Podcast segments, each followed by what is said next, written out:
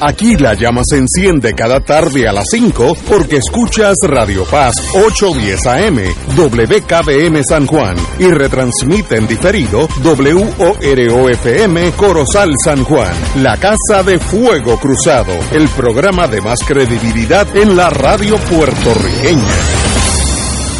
Esta emisora y sus anunciantes no se solidarizan necesariamente con las expresiones que escucharán en el siguiente programa.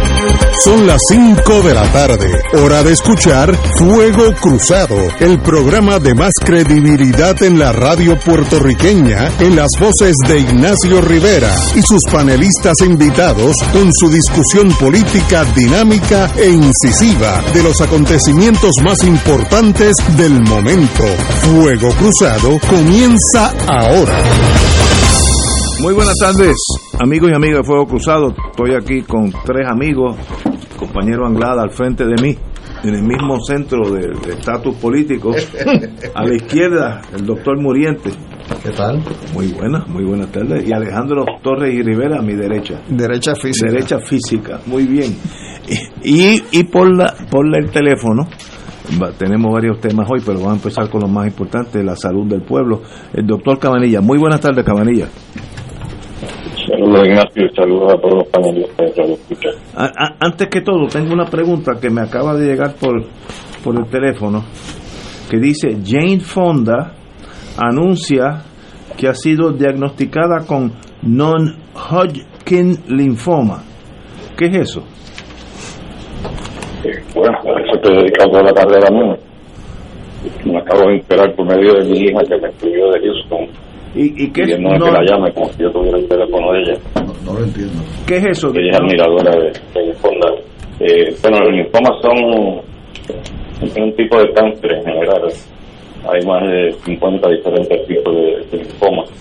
Y se dividen en dos categorías, los linfomas no Hodgkin y los linfomas tipo Hodgkin. Según yo entendí, por lo que, por lo que ella envió, lo que ella tiene es Hodgkin. Usualmente Hodgkin es una enfermedad de personas más jóvenes pero le puede dar también a personas mayores. Eh, la mayoría son curables eh, con quimioterapia, a veces hay que darle radioterapia también, pero la mayor parte son curables, pero la, edad de ella no es un factor que, que, va en contra de ella, pero pero no obstante todavía se pueden curar una proporción significativa. Ahora mismo, en términos generales, en la enfermedad de Hodgkin se cura 85% de la persona doctor, me dice aquí el técnico que acerque más su teléfono a la oreja y a la boca porque está parece que está distanciado. Tengo el AirPod puesto, no sé muy bien, Muy, muy bien. Pero, pero en otras palabras, eh, esto no es una cosa de vida o muerte, esto es tratable en el sentido de Jane Fonda. Es tratable y es curable en la mayor parte de los casos. Ay, qué bueno, qué bueno saberlo. Bueno, muy bien, pues volvamos al mundo nuestro, qué está pasando con el COVID y luego con el mono, a ver si salimos del mono de una vez. Diga usted. Bueno, pues la, tasa de positividad eh, sigue bajando. Hoy estamos en 24.06%, el lunes pasado estábamos en 25.23% y sigue consistentemente bajando todos los días. Y eso es una buena noticia. Los casos nuevos, después que habían bajado, hemos entrado en una meseta que no estamos ni mejorando ni empeorando, pero por lo menos este ha bajado se ha mantenido bajo. Eh, el número de pacientes hospitalizados eh, por COVID eh, también ha bajado por debajo de 400, se ha mantenido por debajo de 400 hace ya tres semanas. en términos de los pacientes que, que están conectados a un respirador, en las últimas cinco semanas estamos en una meseta, no, no podemos decir que está mejorando ni empeorando. Y la utilización de la unidad de intensivo, también estamos en una meseta en los últimos 10 días.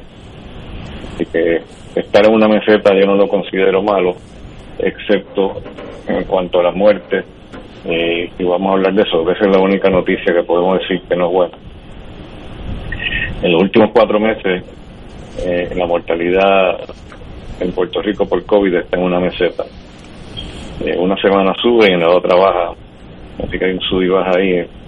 Y una meseta de cuatro meses eh, en este renglón de mortalidad eh, para mí no es aceptable. Este es el renglón donde no hemos logrado avanzar nada en los últimos cuatro meses.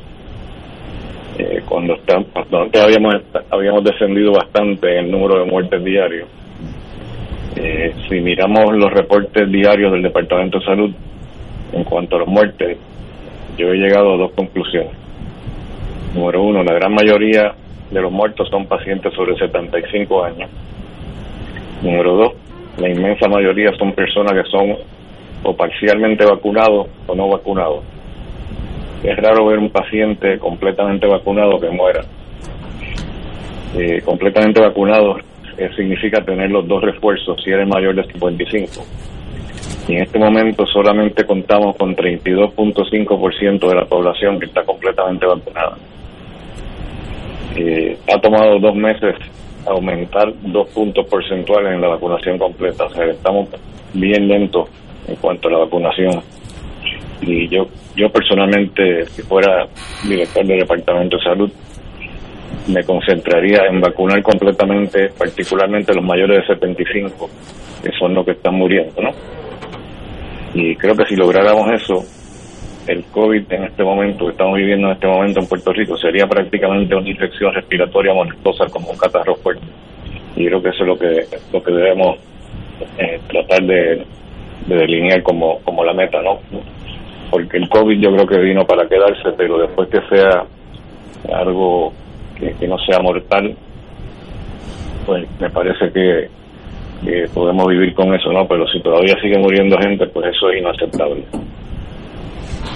En cuanto a otras a otras eh, a otros temas, este eh, ya se aprobaron las vacunas bivalentes, como han visto en los periódicos, en la prensa en general, la, vacuna bivalente de refuerzo eh, deben estar disponibles ya la semana que viene y son elegibles para, para ponerse esta vacuna todas las personas que son mayores de 12 años, para creo que para Pfizer y para Moderna creo que tiene que ser mayor de 18 años no estoy seguro cuál de los dos, pero de todas formas están están disponibles para personas mayores de 12. ¿En dónde que van a estar disponibles?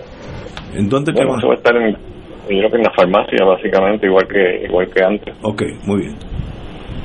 Eh, existe una controversia eh, en cuanto a esta vacuna bivalente. Eh, número uno, si realmente van a cubrir bien las cepas Omicron para las cuales fueron diseñadas pues la razón que la llamamos bivalentes es porque cubren la cepa original, pero también la han, adaptado para cubrir la variante Omicron, que es la que está predominando ahora mismo, especialmente la BA5, que es el 90% de todas las infecciones de COVID. Eh, así que hay una duda en cuanto a si realmente va a cubrir bien estas cepas variantes para las cuales fueron diseñadas. Pero de todos modos, creo que todos debemos recibirla, porque al menos deben protegernos eh, contra infecciones graves por COVID. Aunque no sea mejor que, que, la vacuna que teníamos antes, no creo que va a ser peor. Ahora hay otra, otra preocupación con estas vacunas y es su seguridad. La razón que hay una duda en cuanto a eso es porque no han sido evaluadas completamente en un ensayo clínico. Pero la FDA nos ha dicho que las vacunas de influenza tampoco se evalúan cada vez que sale una nueva. Y creo que tienen razón. O sea, cada vez, todos los años, la vacuna de influenza la, la cambian eh, para adaptarla a la cepa en que, que, existe en ese momento, ¿no? O que va a existir en ese momento. Entonces ellos, pues, eh, no hacen un ensayo clínico cada vez que van a, cada vez que van a poner esa vacuna nueva y hasta ahora esto ha funcionado bien, así que yo espero que funcione igual para esta vacuna. Yo creo que esta preocupación en cuanto a la seguridad, eh, pues siempre, obviamente, hay gente que son más conservadores que otros, pero yo creo que realmente no creo que deba haber eh, mucha preocupación en cuanto a la seguridad, porque la vacuna no es una cosa tan radicalmente diferente a la que tenemos anterior. Lo, los que tenemos los que tenemos los, los dos boosters eh, en otra palabra las cuatro vacunas yo le digo así en español eh, podemos aspirar y tenemos obviamente más de 18 años pero, por mucho eh, debemos vacunarnos con esta quinta Sí, recuérdate que la, duración de, los refuerzos estos, de los llamados boosters, eh, no, no es muy largo. usualmente a los cuatro meses ya la cantidad de anticuerpos ha bajado. Así que si tú te vacunaste ya hace por lo menos cuatro meses atrás, eh, por el último refuerzo, pues yo creo que vale la pena ponerse. Hoy, hoy yo estuve con en Fiscalía Federal y un fiscal me hizo una pregunta muy inteligente. Si yo estoy vacunado con las cuatro y cogí COVID y me dio un catarrito y seguí caminando porque no, no me afectó mucho, ¿eso me ayuda en los refuerzos o eso es neutral? Bueno, no sabemos si es un catarro, que no fue COVID. No, vamos a asumir que es COVID. Que... Ah, pues sí, ayuda, definitivamente. Ayuda, ok. De hecho, son los que mejor responden a la vacuna, porque si has tenido una infección eh, reciente y te vacunas, vas a producir mucho más anticuerpos que la persona que no, ha tenido infección natural. Y, y en el mundo entero ya me imagino que la infección no es tan mortífera como antes, porque los que están sobreviviendo ya viene esta cuestión de rebaño, ¿no? Sí, pero con la, la, variante esta de Omicron, se piensa que, llegar a la inmunidad de rebaño no, no va a ser posible. Eh, de hecho, voy, voy a escribir acerca de, ese tópico de la vacuna en mi próxima columna de Nuevo Día este domingo y, una de las razones que eso es así es porque eh, las variantes estas de Omicron eh, realmente no producen eh, una inmunidad tan buena como la como la cepa original. No, no voy a, a, decir mucho más acerca de eso porque es un tema bastante interesante, pero un poquito complicado, pero en la columna del domingo yo creo que va a quedar claro. Muy bien. El compañero Alejandro. Buenas tardes, doctor Alejandro Torres acá. Yo lo que tengo es una pregunta que básicamente es un encargo que me hacen que se para formulárselo a usted. Y es que si esta determinación del gobernador Pierre Luisi de declarar un estado de emergencia con relación a la viruela del mono, del mono es algo que tiene sentido común o eso es pura changuería, buscando fondos federales. Eh, yo creo que sí, que es lo último, porque realmente no me parece que la cantidad de casos que hay y la forma que han aumentado, no me parece que, es nada para estar preocupado y declararle una emergencia. Eh, yo creo que probablemente está dirigido para, para poder usar fondos, no sé si conseguir fondos nuevos, pero probablemente usar algunos fondos que ya existen. Pues cuando declarar una emergencia, pues ya puede utilizar esos fondos. Yo, yo veo mucha televisión de Estados Unidos y yo no oigo en Estados Unidos hablar del de, monkeypox, eso no nunca se menciona ni solamente ha muerto una persona en Estados Unidos eh, debido a la viruela del mono y fue eh, hace unos pocos días atrás que murió una persona en Texas, el primero que muere en todo Estados Unidos. Pues entonces sería una monería de parte del gobernador.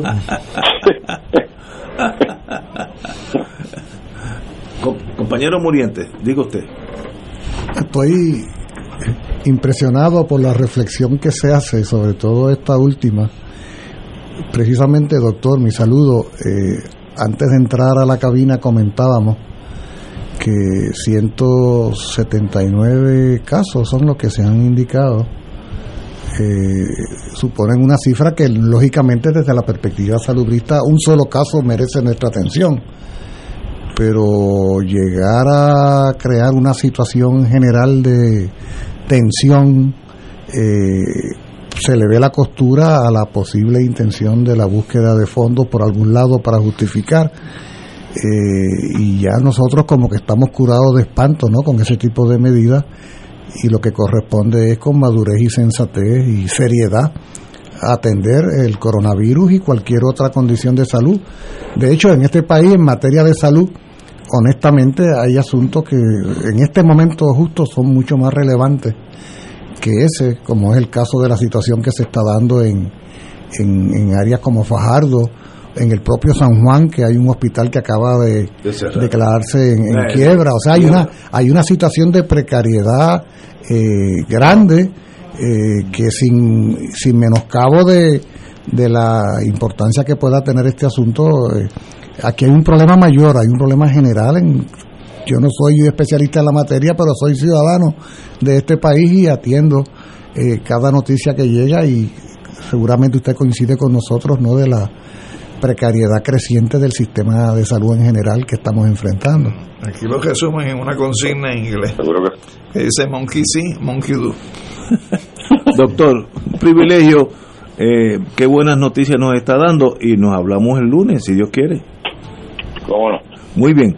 Vamos a continuar. Tenemos al, al doctor Maldonado, Martínez Maldonado, eh, en cine donde sea.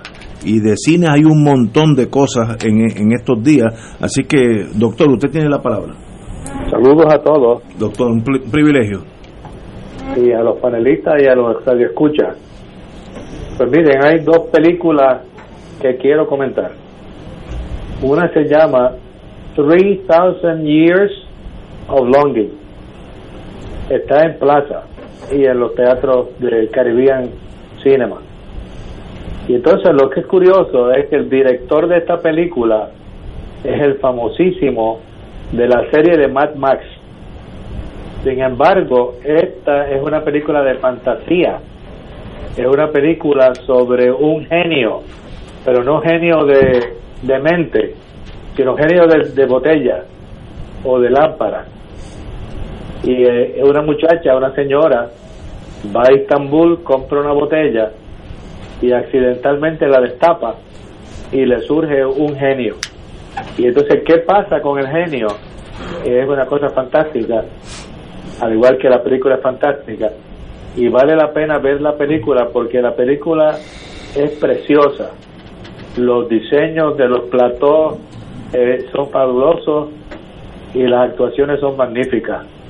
En esta película están eh, Imelda Swan- eh, Swinton y Idris Elba, que hace del, del genio. Y que de paso, los que hayan visto en el 1941 El ladrón de Bagdad, van a ver cómo se inspiró el director en el personaje de esa película de hace tanto tiempo. La otra película que quiero comentar se llama El Buen Patrono. Eso está en la Fine Arts.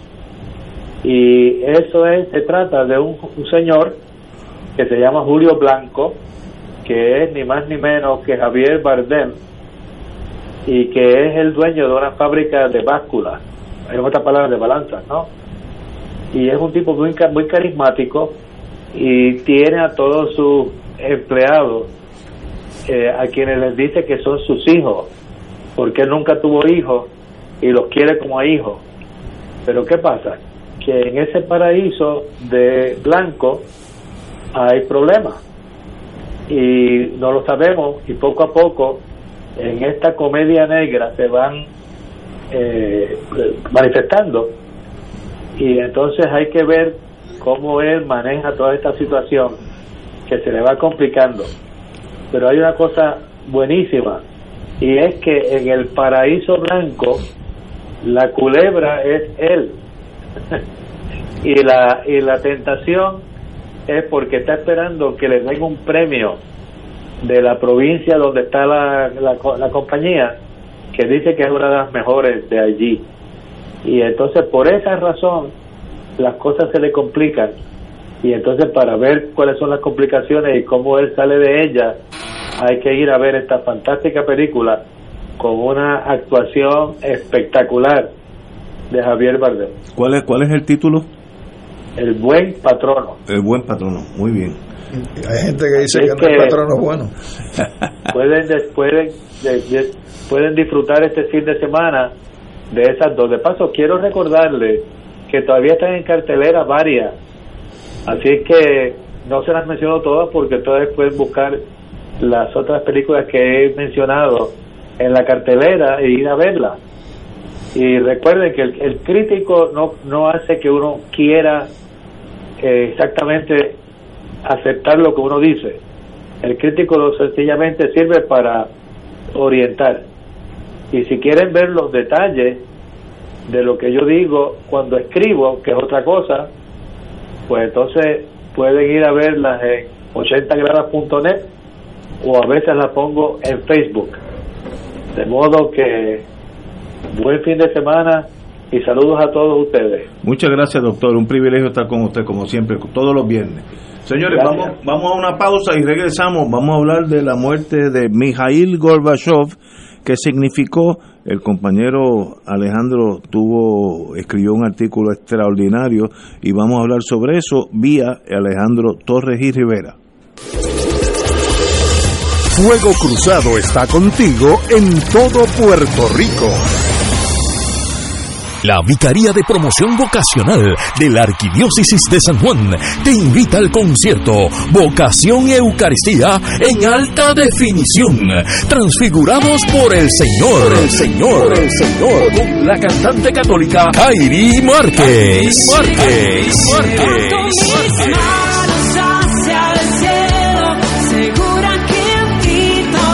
En la parroquia María Auxiliadora de Cantera, sábado 29 de octubre, 7 de la noche, con la participación especial de Joseph Full of Him y otra sorpresa. Disfruta de una experiencia que edificará el espíritu. Adquiere tus boletos en Ticket Center llamando al 792-5000 o en tcpr.com. Tairi Márquez en Puerto Rico. No, no, no te la puedes perder. 2.6 millones de autos en Puerto Rico. Algunos de ellos con desperfectos. Autocontrol. Tu carro. Tu mundo. Tu mundo. Tu mundo. Ahora, de 12 del mediodía a 3 de la tarde. Por Radio Paz 810 AM y Radio Paz 810.com. Fuego Cruzado, el programa de más credibilidad en la radio puertorriqueña, es ahora la tribuna abierta de análisis noticioso, con diversas perspectivas que exploran el trasfondo de lo que acontece a diario y cómo nos afecta. Escucha Ignacio Rivera y sus panelistas invitados de lunes a viernes en Fuego Cruzado en transmisión diferida a las 10 de la noche por Oro 92.5 FM. Fanático del deporte, la mejor información y el mejor análisis lo escuchas los sábados a las 2 de la tarde por Impacto Deportivo con Javier Sabat y el más completo elenco en deportes por Radio Paz 810 AM y en las redes sociales Facebook Impacto Deportivo Radio PR Twitter e Instagram Impacto underscore Deport juntos impactando el deporte nacional.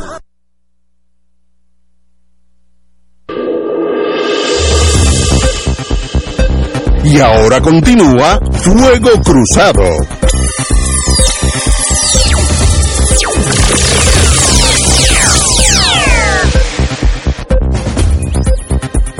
Amigos y amigas, en, esta semana murió el primer, primer y último presidente de la, lo que era la Unión Soviética, Mijail, que es como Miguel Gorbachev, en, en, en Mijail en torno español, pero es ruso una persona obviamente controversial al extremo, tanto así que el presidente Putin dijo que él tiene muchas tiene que ir a revisar unas cosas allá al norte de Rusia, que así que no tiene tiempo para ir al entierro de Gorbachev.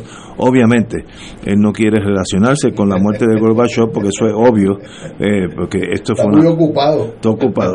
Pero así que tenemos que hablar de Gorbachev mirándolo desde el punto de vista histórico, sin, sin ni a favor ni en contra, sino qué pasó, compañero.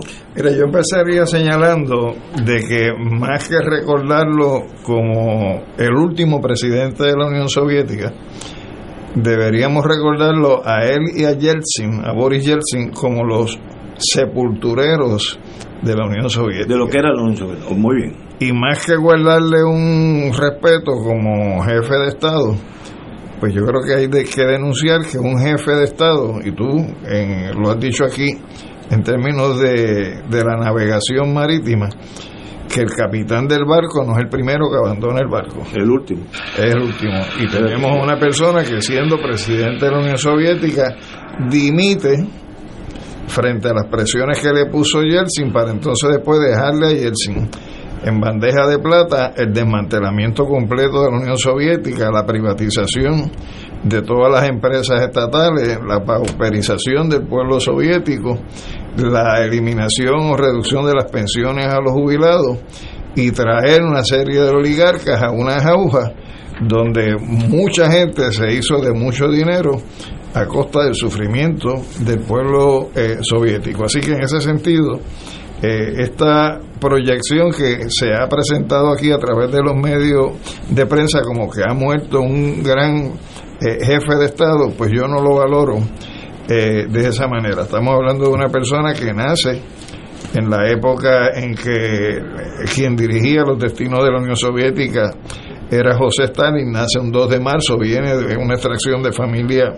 campesina, entra en la juventud del Partido Comunista de la Unión Soviética, que se llamaba el Consomol, en el año 1950, es decir, en la época post Segunda Guerra Mundial, y entra al Partido Comunista de la Unión Soviética en 1952, que quiere decir que es un año antes de la muerte de José Stalin. Estudió Derecho, se gradúa de Derecho en 1955, por lo tanto ya es abogado con posterioridad a la muerte de Stalin y con posterioridad a que se efectuara el 20 Congreso del de, eh, Partido Comunista de la Unión Soviética, que es donde Khrushchev, que es quien le sucede, pues entonces viene con la denuncia de lo que fuera estalinismo mientras el estalinismo duró.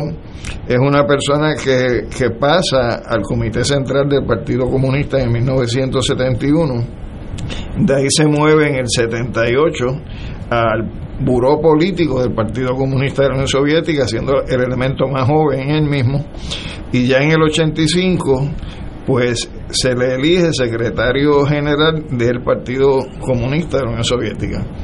Él en, en su gestión introduce tres conceptos, tres términos que fueron los que se hicieron famosos eh, acá en Occidente, que el primero era el glasnost, que tenía que ver con la liberalización, con la apertura, con la transparencia que trata de establecer bajo su mandato. El de cielo eh, está la usjorenille, que es la aceleración, es decir, forzar un proceso a toda velocidad de desmantelar lo existente para traer eh, un modelo nuevo.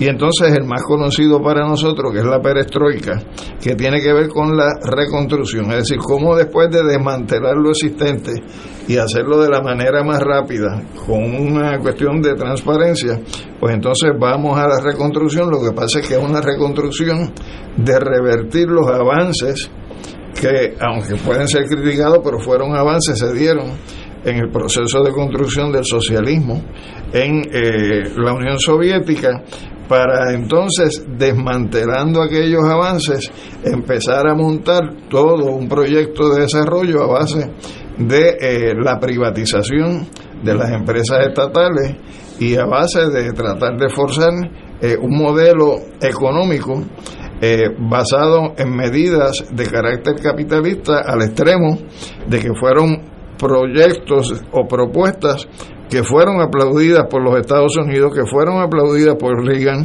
que fueron aplaudidas en aquel momento por George Bush padre, y que incluso todavía en la época de Clinton se aplaudía lo que estaba siendo, eh, siendo el resultado de, de las políticas que continuaron con Boris Yeltsin. Entonces, en ese sentido, pues me parece que, que, hay que identificar estos elementos. Es un periodo histórico de mucha convulsión. Recuerdo que, por ejemplo, en el año 1989, en, en un discurso de Fidel, que creo que se dio en, en Camagüey, Fidel decía que no nos deberíamos sorprender de que un día amaneciéramos enterándonos que la Unión Soviética desapareció. Y claro, lo hacía desde la perspectiva cubana porque eso tendría unas consecuencias para Cuba como en efecto las tuvo, a partir del 89 y hasta, hasta el 94 en el periodo especial. y todavía la sigue teniendo en términos de que todavía hay cosas que Cuba no ha podido superar, pero que lo mismo eh, podemos decir que se dio en aquellos países que se llamaban de Europa Oriental, que estaban bajo el Pacto de, Varsovia como estructura defensiva militar eh, de la Unión Soviética, con estos países donde se habían establecido también unos regímenes que respondían a intereses soviéticos y que vimos como entre el 89 y el 91 fueron cayendo uno tras otro desde el punto de vista o de derrocamiento de las estructuras de poder existentes o de desmoronamiento de los gobiernos existentes y por ahí se fue Polonia, se fue Hungría, se fue Rumanía, se, fue Albania, se, se desintegró completo el bloque, que es el bloque que hoy vemos como la Unión Europea, Estados Unidos y la OTAN ha ido avanzando sobre esos países para incorporarlos dentro de su esfera de seguridad. Eso es también una consecuencia de lo que pasó en la Unión Soviética en el año 91. Así que eh, todavía, este, Ignacio y compañeros, eh, hay cosas que vienen ocurriendo que son producto de lo que ocurrió en ese periodo entre 1989 a 1991, donde los artífices, repito, los sepultureros de lo que pasó en la Unión Soviética eh, fueron eh, Gorbachev eh, y Yeltsin. Eso es lo que podría adelantarte ahora. Esto es especulativo. ¿Cómo pudieron esos dos señores cambiar un sistema homogéneo, rígido, con un ejército y una policía secreta bien avanzada? ¿Cómo pudieron cambiarlo? Pues mira, hay, y destruirlo. Hay, hay un libro que tengo la imprecisión ahora si es el resultado del New York Times o fue del Washington Post donde había una serie de personas que fungían como periodistas, y de esto tú debes saber algo, donde estaban en estos países de la Europa Oriental y de la Unión Soviética, que estaban sacando unas noticias sobre los eventos que venían ocurriendo en los años previos eh, entre el 89 y el 91. Las necesidades, el hambruna. Y entonces, el detalle es que esos artículos nunca se publicaron. Y estos pseudo periodistas, y digo que eran pseudo periodistas, es porque las tareas que estaban haciendo para el medio de comunicación realmente era trabajo de inteligencia. Y en el trabajo de inteligencia ellos están identificando las dificultades eh, que estaban ocurriendo en estos países, la inconformidad que había con sectores en estos países con relación al gobierno, el descrédito en que habían caído algunas instituciones del Estado, eh, el, el, alejarse de lo que eran los principios del socialismo como debía eh, realmente desarrollarse y que van documentando eso. Lo único que eso no se publicó mientras estaba ocurriendo, sino que esa edición de ese libro sale después que se habían caído eh, en la Unión Soviética y lo que te demuestra es que esto no fue que pasara de un día para otro y nos despertamos con que esto se cayó, sino que había un proceso de desgaste que venía dándose en el contexto de la Unión Soviética. De la, del gobierno soviético. Sí, sí, y entonces, este, ciertamente, pues Gorbachev juega un papel en su momento en términos de la, los tratados para la reducción de los armamentos nucleares, este, tienen una participación de acuerdos con el gobierno de los Estados Unidos. Eh, estamos hablando todavía del momento en que se puede hablar de bipolaridad, porque todavía la Unión Soviética tenía eh, una presencia fuerte, pero que a la misma vez se involucran en un proceso consciente de lo que está pasando y de lo que va a ocurrir convirtiéndose en beneficiarios de la destrucción de ese modelo que existía en la Unión Soviética. Así que, como tú dices, eso no fue que pasó de gran bola, eso no fue un conejo que se sacó años en lo que de, un sombrero, sino que hubo un proceso paulatino de desgaste. Anglada. Eh, Ignacio, y suplementando lo que todo lo que ha dicho correctamente el compañero Alejandro, yo quisiera traer eh, un lado adicional para beneficio de todos los puertorriqueños que bien porque somos independentistas o porque por lo menos nos hemos beneficiado de los debates en Naciones Unidas, en el Comité Especial de Descolonización, y me explico. La resolución 1514, Romanos 15, que a su vez le da vida al Comité de 24, es una obra de la Unión Soviética. O sea, eh, el, el primer proyecto que se sometió para lo que posteriormente se llamó la resolución 1514 fue un proyecto de la Unión Soviética. Y precisamente en el año 60, 60, fue precisamente Nikita Khrushchev quien radica primero un largo memorial y añade, añade eh, junto a muchas otras colonias en el mundo, añade el nombre Puerto Rico.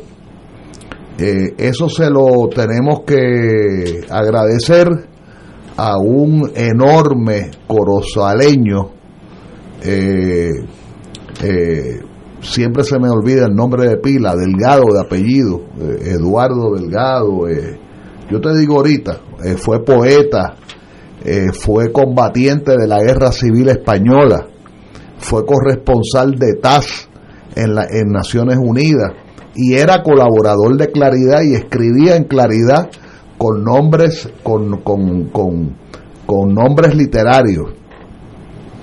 Y entonces eh, volviendo a los soviéticos la Unión Soviética es la que propone el primer proyecto este digo primer proyecto porque posteriormente los países llamados afroasiáticos eh, no existía el concepto de no alineado, eh, radican un proyecto que entonces el proyecto afroasiático es el que prevalece. En los primeros años, eh, con posterioridad al año 60, incluso debatiendo con los Estados Unidos y los Estados Unidos incorporando cartas de Luis Muñoz Marín y de Luis A. En el, en el plenario de la Asamblea General, quien debate con Estados Unidos es la Unión Soviética. Y finalmente, cuando se desploma el que nos defendió en el Comité de 24, cuando Cuba no estaba en el Comité de 24 y cuando el tema de Puerto Rico no se debatía oficialmente en el Comité de 24, fue la Unión Soviética cuando se desploma la Unión Soviética, se desplomó el caso de Puerto Rico en el Comité Especial de Descolonización.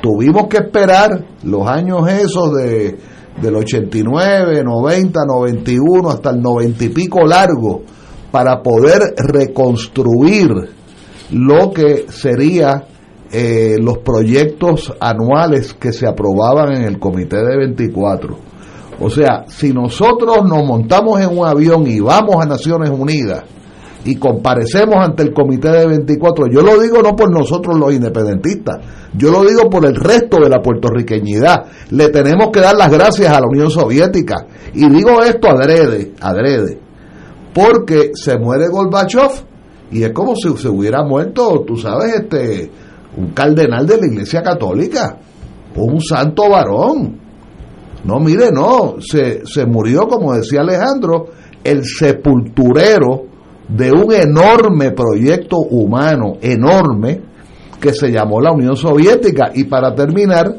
fíjense que cuando se cae la Unión Soviética, Estados Unidos empieza con la retórica, yo lo veía siempre en, en, en los aviones de American Airlines, One World, One World, o sea, ya no eran two worlds, un mundo. Era, era nosotros los americanos, eh, nosotros, One World.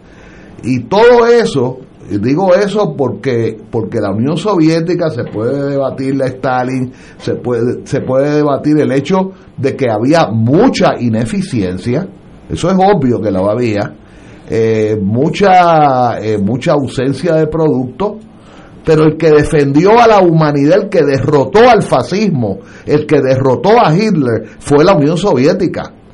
Militarmente, la fuerza principal, digo, junto a Estados Unidos, junto a Inglaterra, junto a Canadá, junto a un montón de gente, pero los que se chuparon la arepa, los que pusieron 20 millones de seres humanos, fue la Unión Soviética.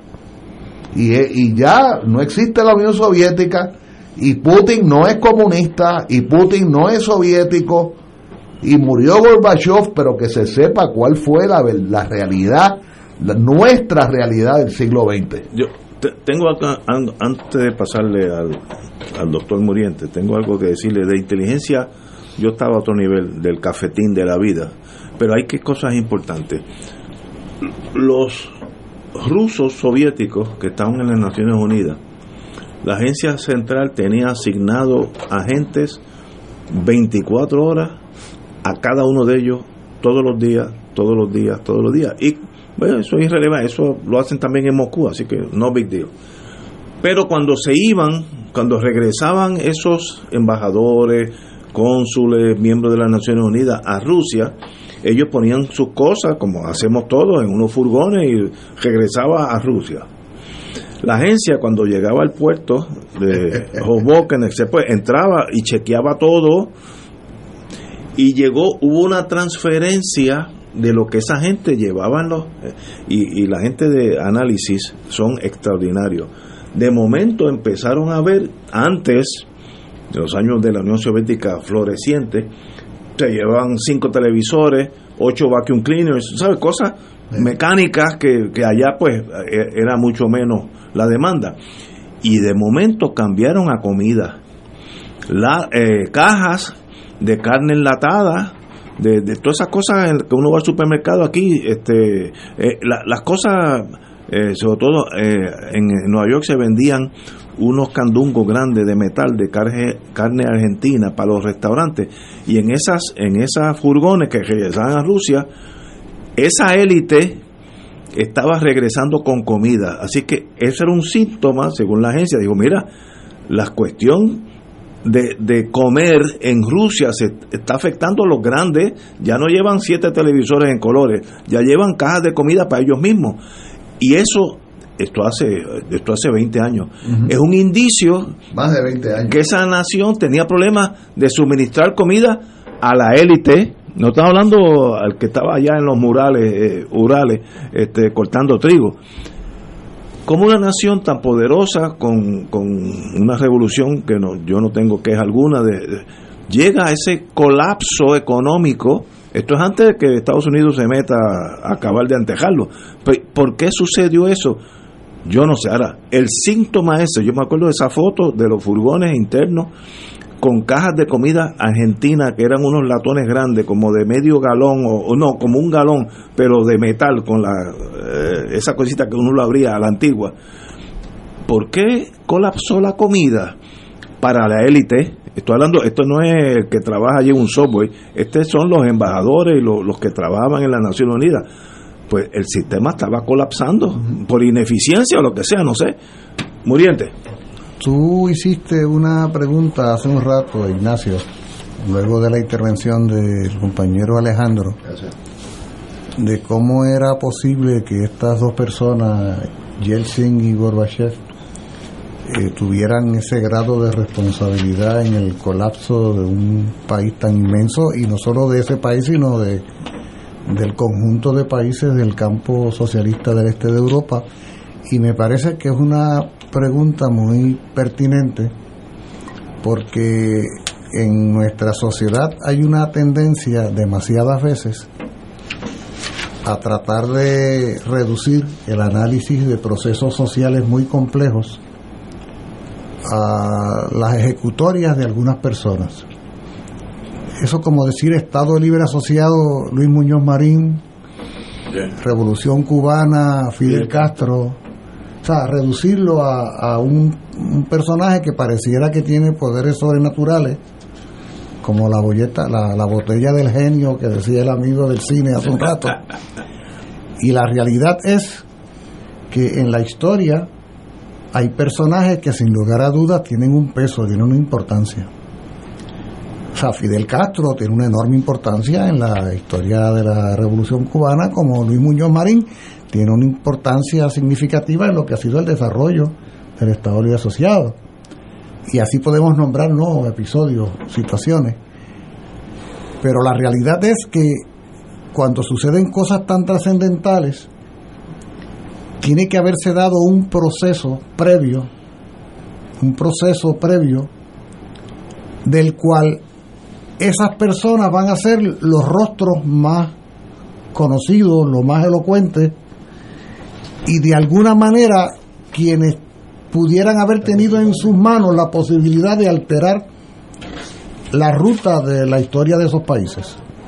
O sea, pero, pero la, el colapso de la Unión Soviética y el colapso y la desaparición del llamado campo socialista del este de Europa ocurre luego de que se va dando una acumulación de problemas de carácter económico, de carácter social, de carácter político, de lo que supuso la forma y manera como se iba construyendo eso que se denominó el socialismo real. Eh, y claro, todo esto va haciendo crisis, va haciendo crisis progresivamente y llega un momento en que estos personajes, que son hijos y criaturas, lo decía Alejandro en su análisis histórico, del Partido Comunista de la Unión Soviética, de la juventud del Partido Comunista, o sea, no son simplemente agentes de la CIA que llegaron allí a, a destrozar, no, no, son fruto y consecuencia del proceso social mismo, y esto da una idea, da una medida de cómo iba degenerando en la Unión Soviética incluso las instituciones fundamentales que sostenían el, el, el, sistema. O sea, eh, yo estaba hace un rato, antes de llegar acá, intenté comenzar a hacer un estudio biográfico de algunos de los llamados magnates de la Rusia del presente, eh, que son muchos de ellos aliados de Putin, tratando de rastrear sus orígenes. Apenas empecé, pero puedo anticipar, eh, me atrevería a anticipar, digamos, que en más de un caso se trata de un antiguo dirigente del Partido Comunista de la Unión Soviética y, de la KGB, miembro de la KGB. Que degeneró, que degeneró y lo que era propiedad del pueblo soviético que él administraba terminó agenciándosela para apoderarse. O sea, hubo una jauja en esa Unión Soviética venida menos y en esa Rusia que nacía en el caos. ¿Ah? Y esa jauja y ese despelote y ese enriquecimiento ilícito, ese saqueo, ese robo, en muchos casos provenían de quienes dos días antes eran dirigentes del partido del gobierno en distintas regiones del país. O sea, quiero decir que Gorbachev y Yeltsin son los rostros más conocidos de un proceso que se fue acumulando por años en la Unión Soviética y en los países del este de Europa como Bulgaria, Hungría, República Democrática Alemana, Rumanía, Polonia, Checoslovaquia, incluso en Yugoslavia, en Albania, entonces, digo esto también para que aquellos amigos y amigas que nos escuchan, interesados en el tema, no se conformen con la mínima biografía de Gorbachev, sino que un poco siguiendo la, la propuesta que contiene la presentación del compañero Alejandro, nos metamos en la historia de ese país. Y un poco como el compañero Anglada eh, expresa, eh, conozcamos un poco más de la historia de la Unión Soviética, que no nos conformemos, porque sería bien poca cosa, de veras, reducir nuestra inquietud en un caso como este a un personaje que, como muy bien aquí se ha dicho, termina desacreditado y que termina desacreditado sobre, sobre todo en su propio pueblo. Mientras Bush y mientras Reagan y mientras la Thatcher y mientras en Alemania la, la Merkel lo colocan en el quinto cielo, como el claro, ¿cómo no lo van a colocar en el quinto cielo si le entregó en bandeja de plata a la Unión Soviética? Claro que es un héroe para ellos. Pues en su pueblo era totalmente rechazado. Esa decisión de Putin de, de, conformarse, yo vi la imagen, simplemente le llevó un masito de rosa roja y se lo puso allí, estuvo unos minutos y después se fue y después dijo que tenía algo que hacer en algún sitio. por lo tanto, ahí hay todo un mensaje que yo siento que representa el sentir de muchos, muchos en el pueblo ruso que no olvidan cómo este sujeto, más allá del debate socialismo o no, contribuyó a hacer pedazos. Porque lo que sucedió después. Se cayeron en No fue simple. Oigan, no fue simplemente que desapareció el socialismo, es que las aves de rapiña llegaron a despedazar ese país, a romperlo en pedazos, a, saquearlo. Un pueblo que fue capaz de sacrificar decenas de millones de muertos, defendiendo la patria. ¿Cómo rayo esta persona, que es el principal dirigente del país, sencillamente porque no le aceptan crear una, eh, la, comunidad de estados independientes, dimite y le entrega eh, el gobierno a un bambalán como Yeltsin. sea, en cualquier liga, en cualquier, oye, es que lo que pasa es que esto, y yo quiero subrayar esto porque va más allá de las afinidades o discrepancias que uno pueda tener con, con el socialismo y demás. Eh, usando el ejemplo que Alejandro indicaba que tú traías de vez en cuando, Ignacio, sobre el capitán del barco. Porque es que no solo es el último que sale del barco que está zozobrando, es que incluso en muchas ocasiones jamás sale, como le sucedió al capitán del Titanic, por ejemplo. Se, queda con el barco. Por favor, o sea, lo que, lo que este señor hizo fue un imperdonable acto de traición al pueblo soviético, un pueblo, como señalaba el compañero Anglada, mil veces heroico en la historia moderna. Es que a veces nos olvidamos, porque tú dices 20, fueron más de 20. 28. Ah, o sea, porque, porque, millones. Oye, ese, los mutilados. Ese país, ese país fue, oiga, no por casualidad, no por casualidad ante quien se rinden los nazifascistas en Berlín el 8-9 de mayo de 1945 es a la dirección político-militar del ejército rojo soviético que ha tomado Berlín. Eso no, eso no es incidental. Ese ejército liberó a buena parte de Europa y derrotó al nazifascismo. Entonces, hay, hay eventos históricos que tienen una trascendencia tal que no pueden nublarse con la insignificancia de un vulgar anunciante, anunciante de Pizza Hut, que fue lo que terminó siendo Gorbachev. O sea, esto, esto es vergonzoso. No, y, y, a mí no me da, no me provoca ninguna simpatía un capitán de barco que traiciona a su tripulación ¿ah? y que se va en el primer bote salvavidas con el adversario. Y lo que tú dices de Pizza Hut es verdad. Él hizo anuncios de ah, yo no estoy, yo no estoy mintiendo. Que es un chiste. No, no, no. no es de verdad. Hizo eh, anuncios de Pizza Hut. Increíble. Porque sus enemigos ideológicos terminaron utilizándolo como monigote. Y él gustoso se dejó utilizar, igual que el borrachón de Yeltsin, hicieron lo propio. Que Dios los tenga a los dos donde se merezcan, francamente. Ahora, en los años, vuelvo y regreso a mi mundo, que es el pequeño, en la acera de la vida, como dicen en inteligencia en los años, antes que cayera, en los años 70, sí, yo estaba todavía dando bandazos, eh,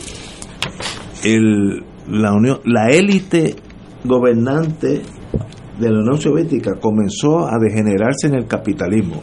Caso específico, hay un animalito que parece un ratoncito, que es chinchilla, pero que tiene una piel extraordinariamente fina, se usa para abrigos, pero abrigos los bien costosos la chinchilla nace entre Finlandia y Rusia, se crían allí. Y pues en el socialismo no hay esas empresas privadas. Muchos de los de la élite soviética tenían fincas de chinchillas, se la vendían a Suecia, que es neutral, y Suecia la vendía para adelante como chinchilla sueca, pero en realidad era rusa. Y entonces la agencia velaba a quienes llevaban eso, usualmente eran las esposas de los dirigentes máximos y se hacían millonarios, el dinero lo ponían en Suiza, etcétera, etcétera.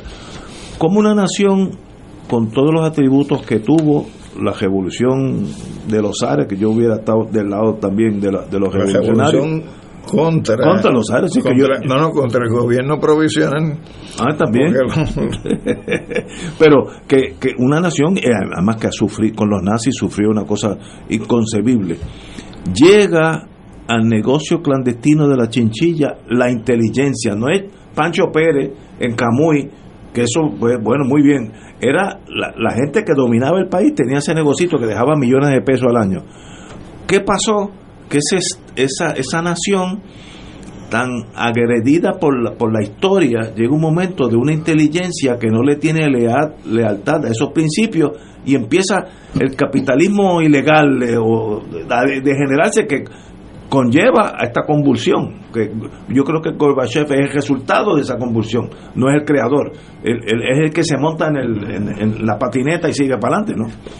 Julio estaba tratando de que Dios los tenga donde se merecen. Yo, en lugar de que Dios los tenga, yo voy a hacer referencia a los círculos del infierno que Dante pone en la Divina Comedia, donde en el círculo noveno es donde se ubican los traidores y donde en el círculo noveno, en el recinto segundo, son los traidores a su patria. Ahí es que yo, ahí es que yo lo, ahí es que yo lo pondría.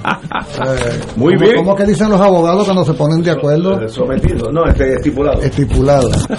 Señores, tenemos que ir a una pausa y regresamos con un buen compañero abogado que tiene algo de decirle a nuestros compañeros abogados.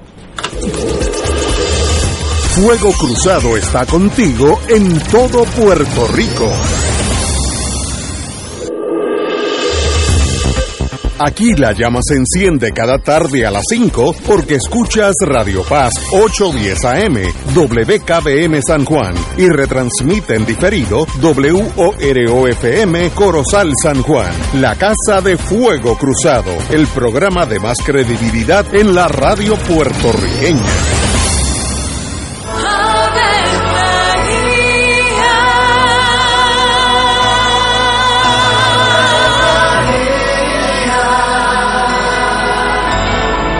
El ángel del Señor anunció a María. Y ella concibió por obra del Espíritu Santo. Dios te salve María, llena eres de gracia, el Señor es contigo. Bendita tú eres entre todas las mujeres, y bendito es el fruto de tu vientre Jesús. Santa María, Madre de Dios, ruega por nosotros pecadores, ahora y en la hora de nuestra muerte. Amén. He aquí la esclava del Señor. Hágase en mí según tu palabra. Dios te salve María, llena eres de gracia, el Señor es contigo.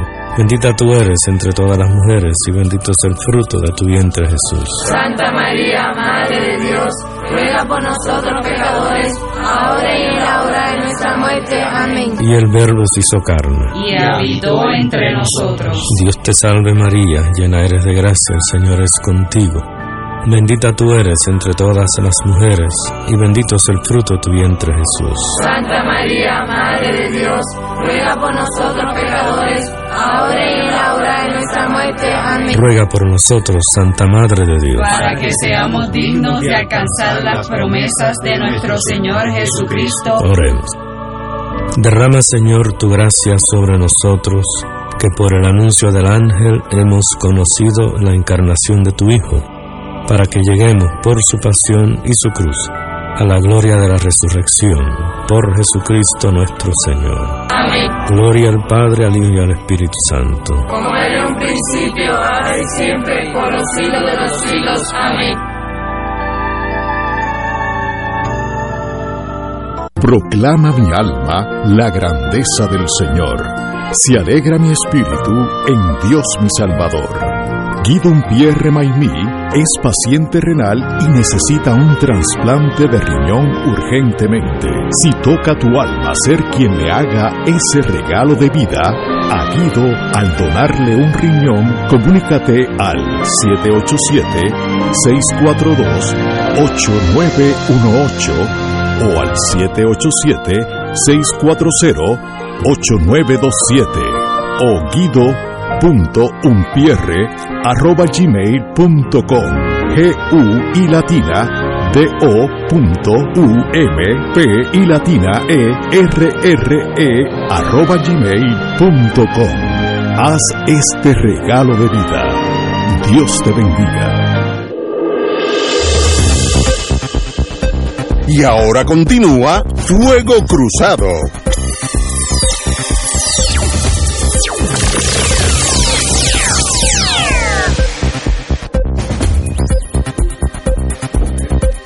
Bueno, amigos y amigas, regresamos. Vamos a tener una. Vamos a dejar a la Unión Soviética, todas esas cosas que, que me levantan la presión arterial. Tenemos a un amigo, un distinguido abogado. Yo he estado con él en varias cosas. Eh, no recuerdo los casos, por lo, lo cual apunta que los perdí porque yo recuerdo los casos que gano, pero se me olvidan los casos que pierdo. los que ganan los apuntan. Marco Rivera, un privilegio tenerte aquí, hermano. Sí, para mí es el privilegio también muy grande estar de nuevo aquí en estos micrófonos. Mira, yo era boxeador y yo siempre contaba las peleas Y alguien me pregunta, bueno, Marco, y cuando tú perdiste, yo decía, eso lo cuenta el que me ganó. Era Ignacio era boxeador. Yo también, en colegio. Y tú sabes, cuando era boxeador, era mi compañero de estudio en la Interamericana. Hace porque mucho- somos de la misma clase. Muchas, muchas de la nubes. misma clase que él? Sí, son- somos de la misma clase. Un placer estar aquí. Bueno, Saludo Marco, a todo el pueblo de Puerto Usted es uno Rico. de los candidatos. Era la época en que cogía motora, yo no sé si todavía. Todavía. ¿Todavía? Todavía, wow. todavía todavía Wow. Pues Marco, usted es uno de los candidatos a la presidencia de nuestro Colegio de Abogados. Por tanto, me gustaría que expusiera su posición en torno. Esto es, es- es- mañana no, el próximo sábado. Así que se- está llegando la hora cero. Casi 10 días estamos ya. A 8 o 9 días. Pero me gustaría que pusiera su posición en torno, una vez, va, asumiendo que usted ya ganó, contamos los votos, ganó, ¿qué hacemos con el- nuestro colegio de abogados? Ah, bien, para. Eh, bueno, te adelanto. Bienvenido antes que todo. Te adelanto que sí, estamos.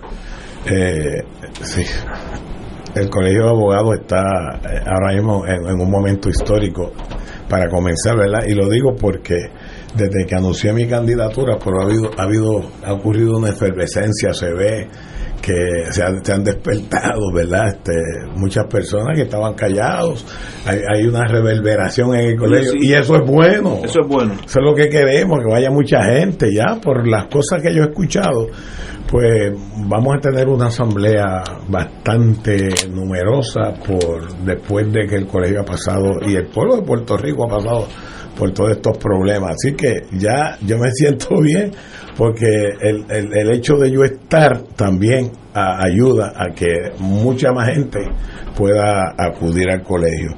Y vamos, vamos a partir de la premisa que dice Ignacio, ¿verdad?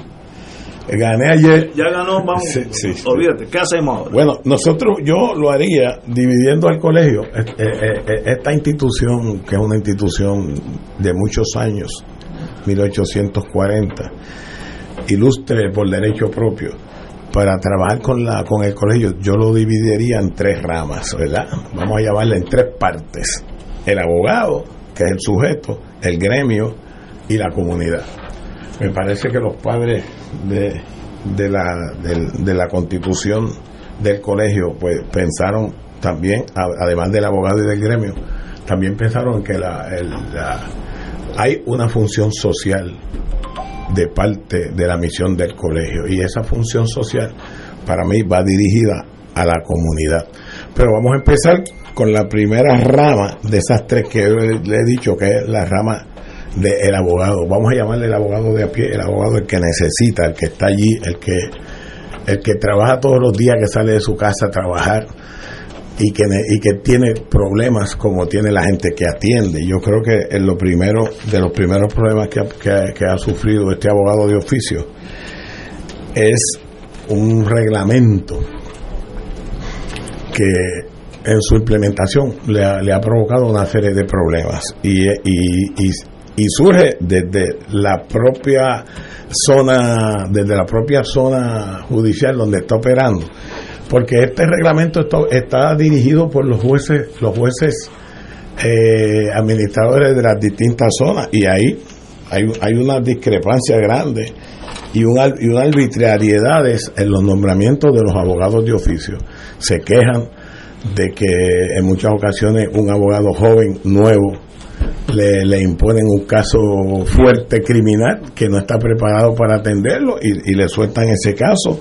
Se ha dado el caso de que un mismo abogado ha tenido tres y cuatro casos de oficio y no ha podido zafarse de ellos porque hay un reglamento y hay unos jueces que lo están, están impulsando, ¿verdad?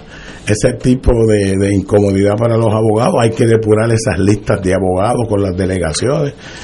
Y para eso, pues, yo creo que nosotros debemos empezar a trabajar. Una forma de que yo pude conjurar ese problema y te lo recomiendo a, a las personas a los abogados que, hasta este momento están sufriendo ese problema con, con- con la cuestión de la representación legal.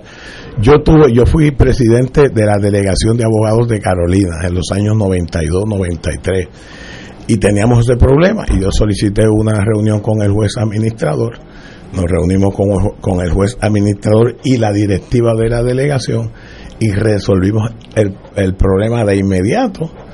Eh, tomando aquellas medidas que, que hacían falta para, para mejorar esa situación. antes que hubiera reglamento. Antes que hubiera reglamento. Se depuraron, se depuraron unas listas que había allí, se identificaron quiénes eran los abogados criminalistas y quiénes eran los abogados civilistas, se identificaron adecuadamente, se puso unos listados nuevos y los jueces entonces iban y ese y ese problema quedó resuelto allí, yo no sé yo sé que el, problema siguió, que después vino la legislación y todo, pero Carolina resolvió su problema en cuanto a los abogados de oficio.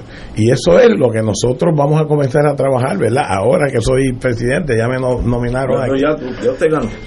Vamos a trabajar primero con esos abogados de oficio, vamos a depurar esas listas y vamos a, a y partiendo de la premisa de que las delegaciones van a ser los ojos y los oídos de la presidencia en los distintos eh, distritos judiciales, pues nosotros creemos, sí, como, como cree el otro candidato y como, y como debe ser, que las delegaciones van a tener un, un, papel bien importante en todo este proceso.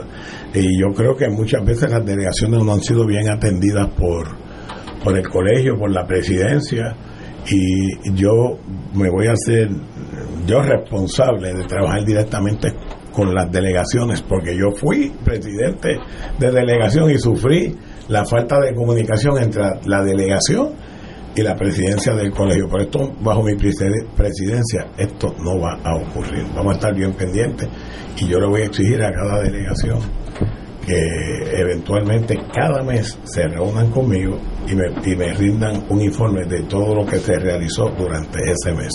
O sea que van a tener una supervisión y van a tener una responsabilidad como delegación de hacer un trabajo bajo el plan que nosotros vamos a estar esbozando para ellos, que es un plan dirigido a fortalecer la estructura del colegio. Fíjense, hablamos de, estamos hablando ahora de los abogados de oficio y eso es parte del fortalecimiento de esa estructura, la comunicación, presidencia con las delegaciones y lo que le corresponde hacer.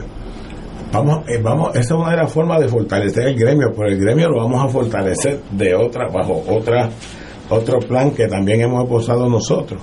Ese gremio necesita apoyo, el gremio necesita una estructura fuerte, hay unas cosas que se están haciendo muy bien en el colegio Hablaremos más tarde de, ese gremio, pero quería también decirle a aquellos abogados que tienen problemas por la fiscalización a que se somete la conducta de los abogados por el Tribunal Supremo. Hay que atender ese renglón también, las querellas.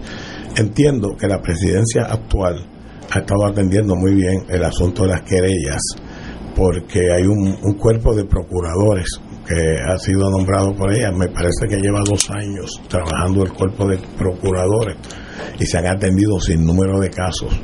Los abogados se sienten bien y, la continuidad a ese ejercicio que está haciendo la presidencia, nosotros estamos comprometidos. No, no, no solamente con darle continuidad, con fortalecer, añadir más, convertir prácticamente ese grupo de procuradores en una comisión para que estén trabajando constantemente con las quejas y las querellas eh, en contra de los abogados. Eh, nosotros también para fortalecer eh, la, estructura del gremio, porque el gremio es sumamente importante, vamos a, a, tener, y yo una de las cosas que primero voy a hacer, pude hablar con ellos una una actividad que tuve en verano, los presidentes de ambas cámaras, el presidente del Senado, el presidente de la, de la Cámara de Representantes, para que él iba a enviar una carta, las primeras cartas que saldrán de mi despacho, una para el, para Rafael Hernández, Tatito y otra para Dalmao. Tenemos que reunirnos para nosotros también para que se cuente con el Colegio de Abogados y el abogado, el colegio pueda, ¿verdad?, participar en estos procesos legislativos y estar atento a todas aquellas actividades e, iniciativas legislativas que puedan afectar no solamente al gremio, que puedan afectar a las comunidades. Me parece que el colegio puede aportar mucho. El colegio, yo voy a designar a un personal eh, que sea experto en legislación y que pueda reunirse conmigo y con los, con los presidentes de ambas cámaras para que el colegio. Esto es parte de un prestigio que estamos buscando nosotros poner ponerlo ahí vigente que se vea Para que, el colegio también tiene que sentirse y que verse. Y eso es parte de ese prestigio. Vamos a levantar el prestigio del colegio. otra de las cosas que vamos a hacer para fortalecer el gremio y su prestigio, otra de las cartas que van a salir, nos vamos a reunir con los todos los cónsules que están en Puerto Rico, donde habemos tantos extranjeros, hay tan, yo no sé extranjeros, hay, tantos extranjeros aquí que están haciendo reclamos de, sus derechos humanos y no se están atendiendo bien. Eh, vamos a tener, eso es un buen punto, porque ahí hay mucha injusticia. Mucha, mucho, muchos reclamos. Yo voy a mandar una carta, ya yo hablé con un cónsul, hablé con uno de ellos y me dijo que tenía las puertas abiertas, que nos vamos a reunir para discutir la problemática, pero no solamente con uno, me voy a reunir con el cuerpo consular que está en, Puerto Rico para buscar a ver cuáles son los problemas principales de estos extranjeros que están aquí, cuáles son sus reclamos, cómo se cómo se, se, están comportando ellos y cómo se está comportando también la policía en su relación con ellos, si ellos están cometiendo delitos, sino qué cosas puede hacer el colegio de abogados para ayudar a preservar esos derechos humanos de unas personas que son hermanos nuestros latinoamericanos, caribeños, y que están aquí buscando el bienestar para sus vidas y que a veces tampoco están bien atendidos. Los vamos a atender bien también. Bien, eh, vamos a atender el... Marcos, perdóname, quiero estar seguro cómo tú podrías ayudar más a, a los abogados a nosotros los abogados que estamos mayorcitos y, cómo puedes ayudar fundamentalmente a los abogados jóvenes que están empezando. No había dejado llegar allá, porque iba a llegar, pero, porque llegaba a una línea, pero vamos a atender lo que tú me estás diciendo. Primero, los abogados jóvenes, todos fuimos jóvenes, y no es que yo sea viejo, pues yo me siento joven todavía pero todo abogado joven necesita, el coaching necesita eh, abogados mm, de más experiencia que, que los ayuden. El abogado joven, yo sé que sale del colegio con mucha teoría y poca práctica, sale del colegio con poca experiencia, de las facultades con poca experiencia y necesitan eh, que se le dé una atención. Ya, por lo menos, tenemos una comisión de abogados jóvenes. Pero yo voy a atender eso un poquito más. Por ejemplo, nosotros, yo voy a estar en los procedimientos de estos abogados antes de que se gradúen, ¿verdad? Visitando las distintas facultades de derecho para tener reuniones periódicas con esos que se van a graduar. Y una de las cosas que pienso hacer es cada vez que haya una graduación de derecho en Puerto Rico, en las tres o cuatro facultades que hay, el presidente del Colegio de Abogados va a estar allí. El presidente del Colegio de Abogados va a entregar un reconocimiento, ya sea una placa, ya sea un trofeo, lo que sea, a un estudiante destacado y, y decirle que las puertas del colegio van a estar abiertas para él y van a estar abiertas para los que vienen con él también. Y, estoy pensando que el, presidente del colegio puede estar también allá en las escuelas superiores sembrando a los que se gradúan del cuarto año de escuela superior para que empiecen una carrera dirigida que van a ser abogados también y no podemos perder de vista que son estudiantes y que, están creciendo y que esto va pasando. También lo vamos a atender de esa manera. ¿Cuál es el otro que.? Es la de los abogados mayorcitos. Ok, nosotros tenemos, vamos a establecer un fondo de reserva, ¿verdad? Un fondo de reserva para cuando estos abogados lleguen, que por lo regular, cuando llegan solos, que han sido abogados que han trabajado solos toda la vida, cuando llegan solos, no han tomado unas medidas para protegerse económicamente. Y vamos a tener también una atención especial y una de las cosas que más me preocupa de estos, de estos abogados, que se, que se resisten la, lo nuevo en la tecnología y entonces están rezagados en el uso de la tecnología. Vamos a tener también unos expertos en tecnología que van a estar colaborando con ellos.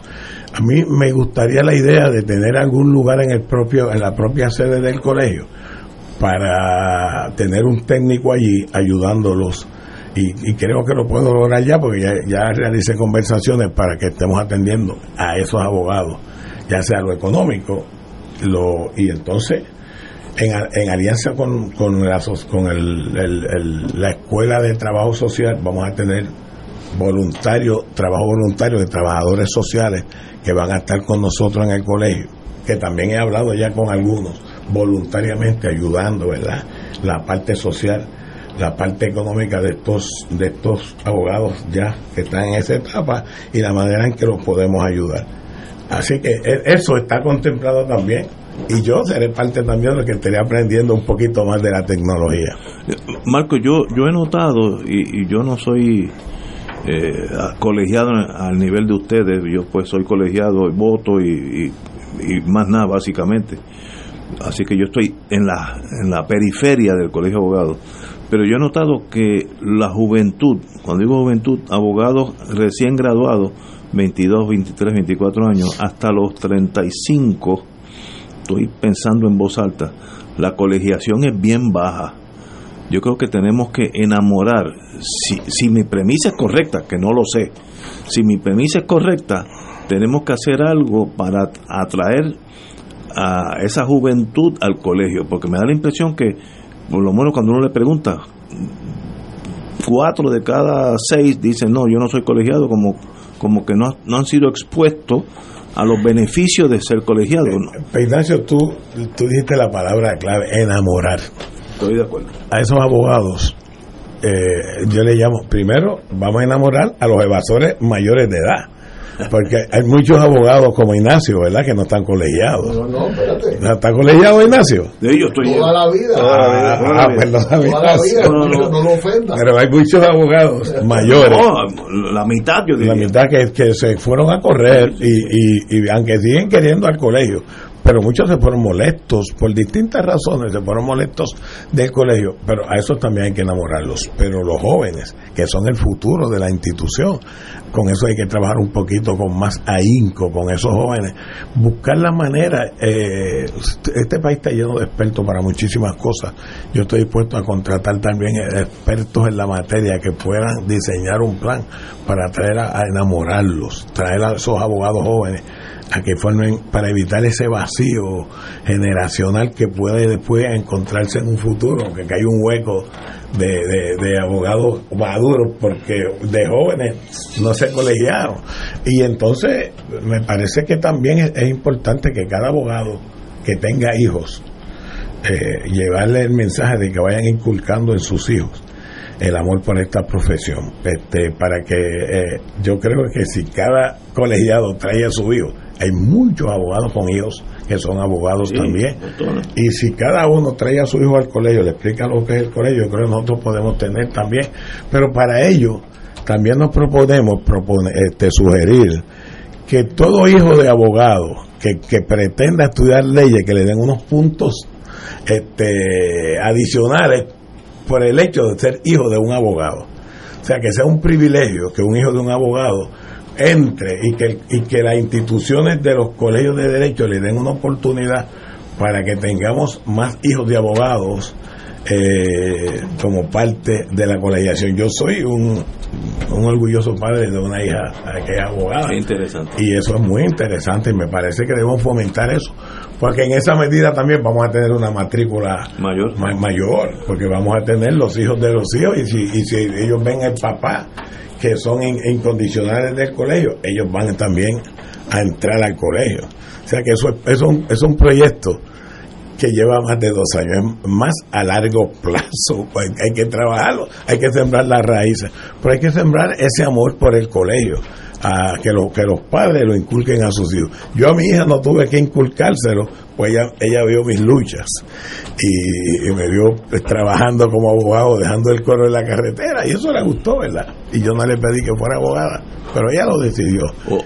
otra cosa con la juventud, podría uno ayudarlo económicamente con la cuota que los primeros dos años sean gratis y los primeros tres.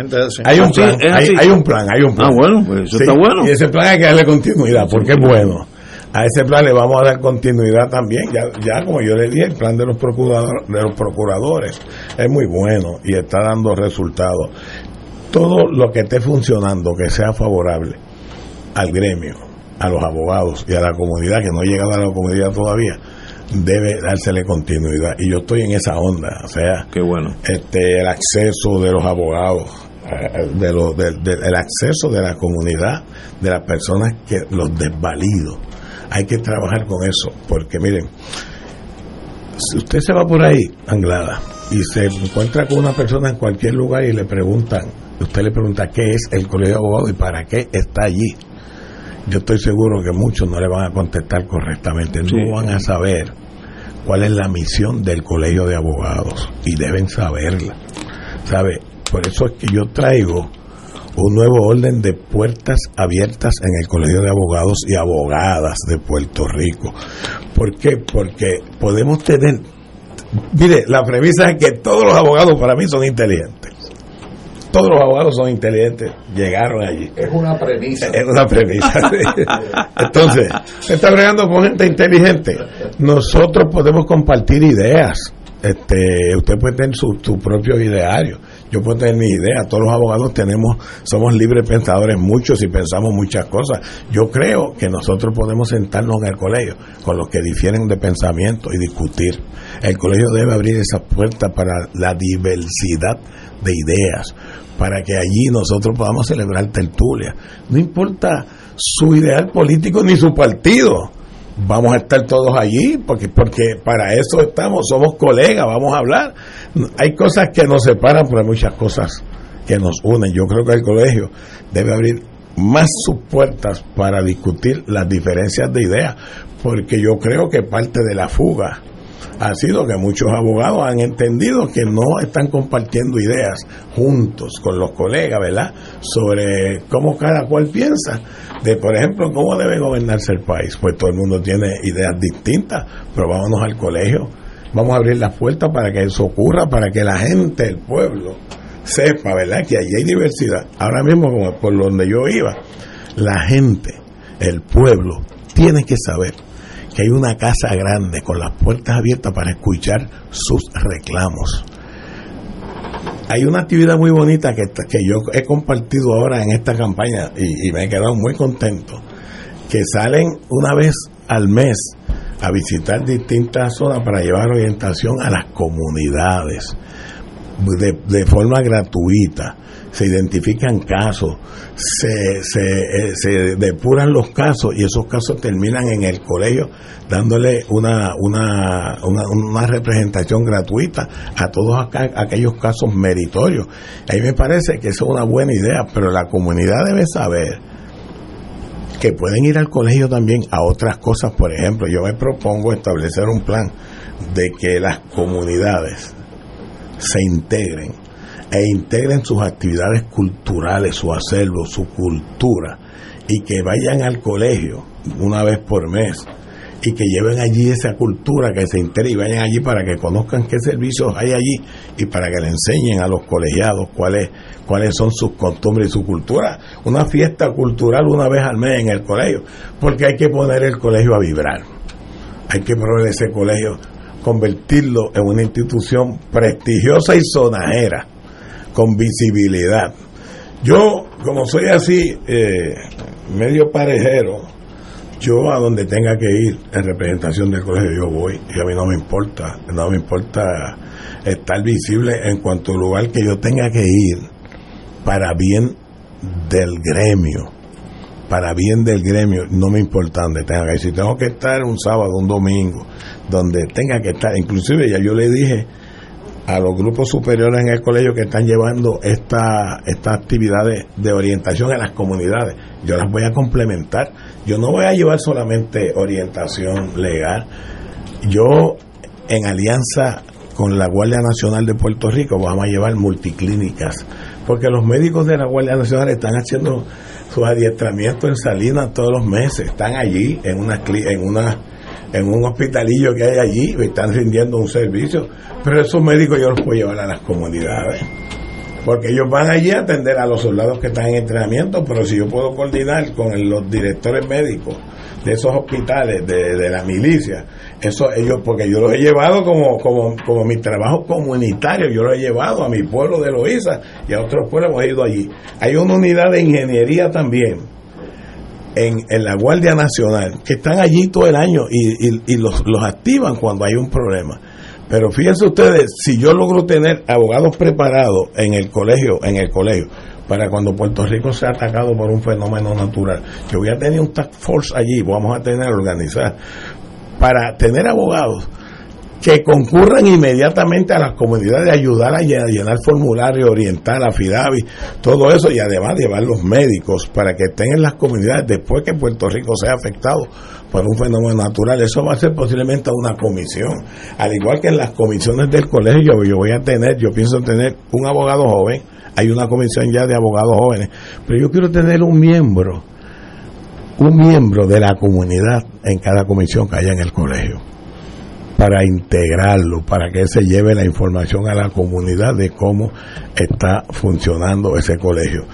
Hay unos abogados que están silentes, callados, que son los abogados del servicio público.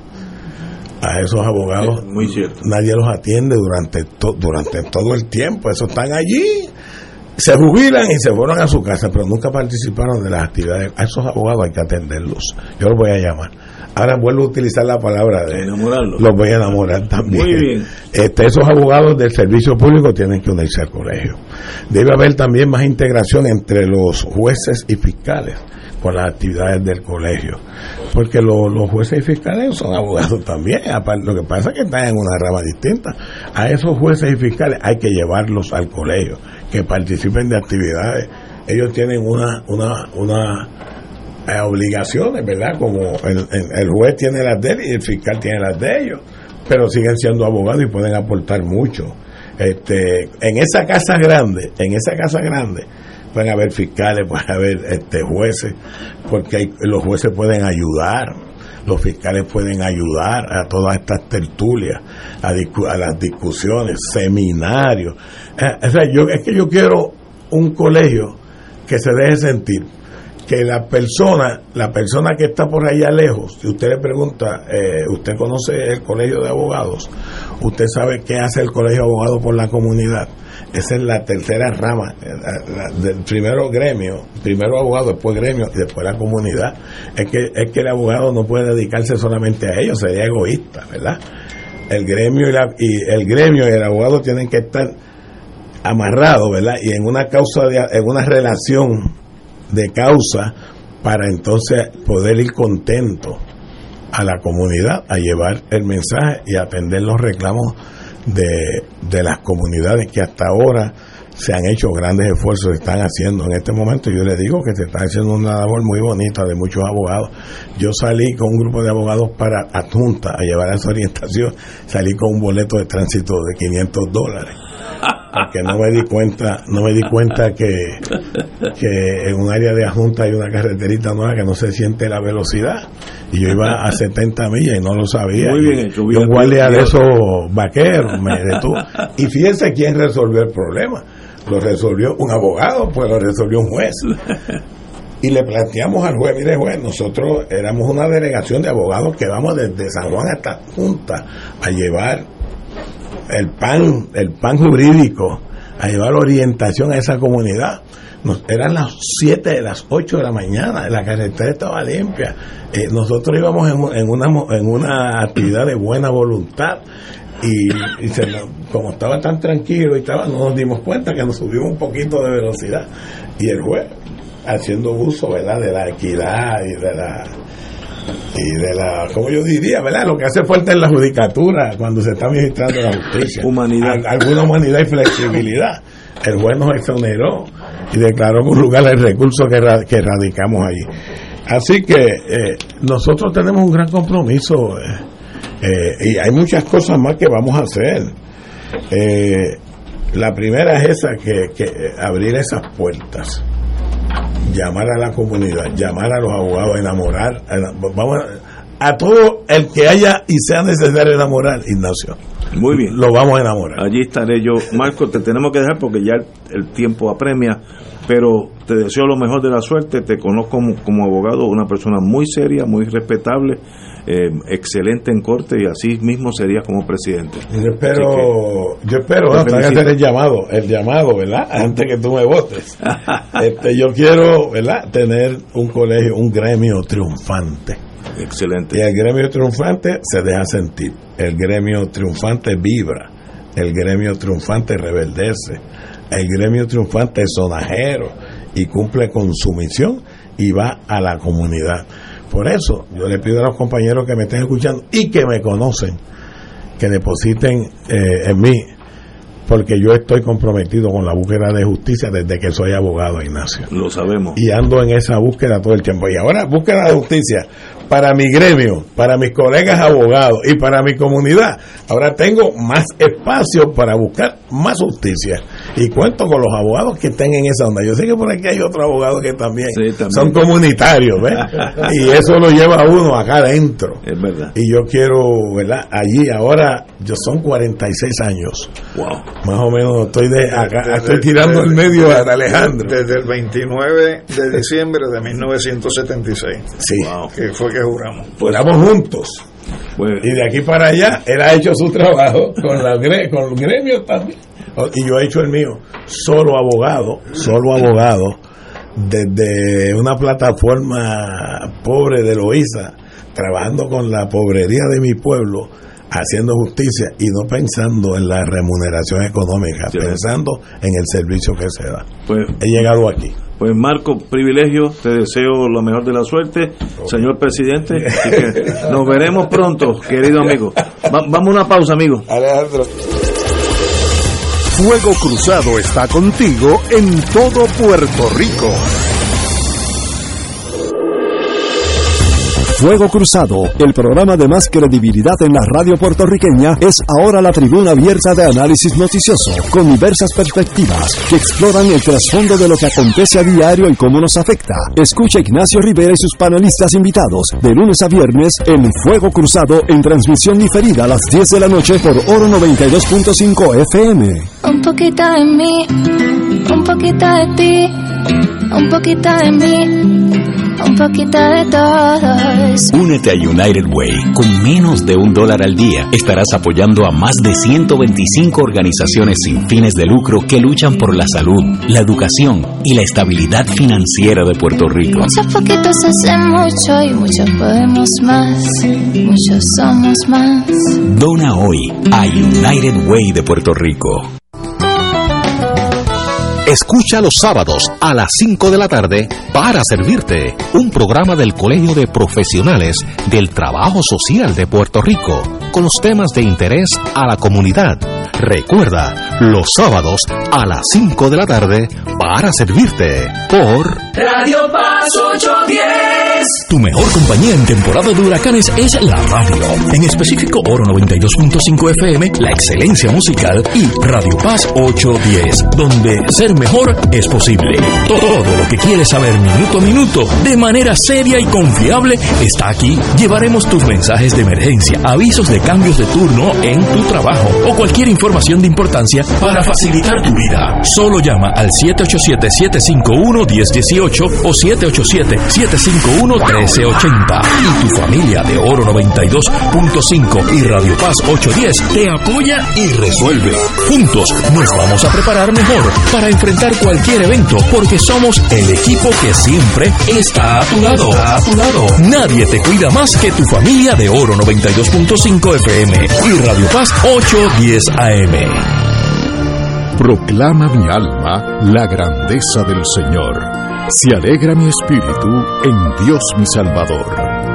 Guido Pierre Maimí es paciente renal y necesita un trasplante de riñón urgentemente. Si toca tu alma ser quien le haga ese regalo de vida, a Guido al donarle un riñón, comunícate al 787-642-8918 o al 787-640-8927 o arroba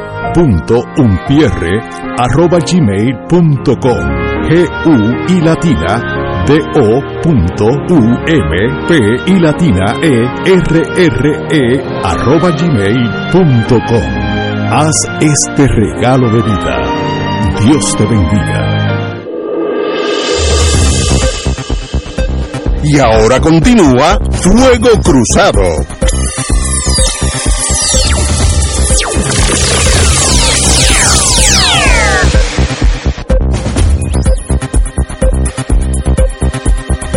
Regresamos amigos y amigas, vamos para atrás un párrafo y luego vamos para hablar de nuestra Universidad de Puerto Rico.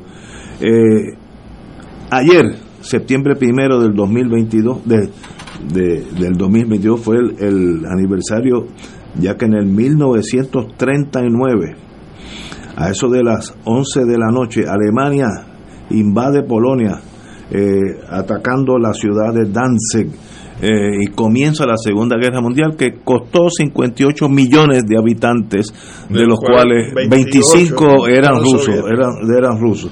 Eso es un, un número exacto, así que ahí, ahí es, hay que aceptarlo. Por eso Putin dijo lo que dijo, cuando dijo que no iba a cometer el mismo error de 1939. Bien sencillo. Muy bien. Mira, te digo una noticia de última hora. Jamín Camacho Quinn hizo hoy su mejor tiempo de 2022 al imponerse en los 100 metros con valla con un registro de 12.27 segundos en el Memorial Van Damme de Bruselas, Bélgica, como parte de la Liga Diamante. Ese tiempo también es una nueva marca para esta competencia. Wow, extraordinario. Eso sí que es un batazo de- Eso es a nivel mundial, mundial, eso no es aquí en nuestro Nuevo nosotros. récord, nuevo Nuevo récord. mundial. Excelente. Est- Estamos orgullosos de Yasmín. Bueno, aquí hay dos profesores universitarios, así que tal vez tengan algo que decir sobre esto. Hay una propuesta ante la baja significativa de estudiantes en Puerto Rico, el, el, el, ¿cómo se- el- ¿cómo se dice? ¿Cuál es el puesto del señor Ferrao? El el presidente. ¿no? presidente del universitario, Luis Ferrao Delgado, ha indicado que una de las formas es eh, eliminar los exámenes de entrada y así pues capturar algún, muchos de aquellos que no podían pasar el bo- board o el examen College board. el college board etcétera etcétera Eh, yo no sé si es una idea buena o mala hay dos teorías que entre todo el mundo y salga el que saque al que saque las notas buenas o vamos a hacer esto un grupo más élite, concentrar en los que ya tienen la capacidad intelectual o entrenamiento. Dos formas de ver el mundo diferentes. No sé cuál es la correcta. Compañeros. Pues mira, vamos a empezar por señalar que un país que sea soberano puede tomar una determinación de esa naturaleza sin tener que estar pendiente de que si hay una entidad acreditadora de los Estados Unidos que lo permite o no. Entonces aquí el problema es que las acreditaciones de las universidades las determinan organismos que están vinculados al gobierno de los Estados Unidos, donde incluso para poder graduar tienes que partir de que haya esa acreditación, porque si no, no puedes ejercer necesariamente la profesión que tú generas aquí en Puerto Rico, en los no, Estados no- Unidos. no la reconocen allá. Y entonces, si no la reconocen allá y tienes que pasar por ese filtro de la acreditación, pues creo que eximir del College Board para adoptar una medida que puede ser justa, que puede ser razonable y puede ser necesaria, podría conllevar un problema en las acreditaciones. Entonces, yo creo que buen esa es la primera dificultad Es un buen que se va a encontrar. Muy bueno.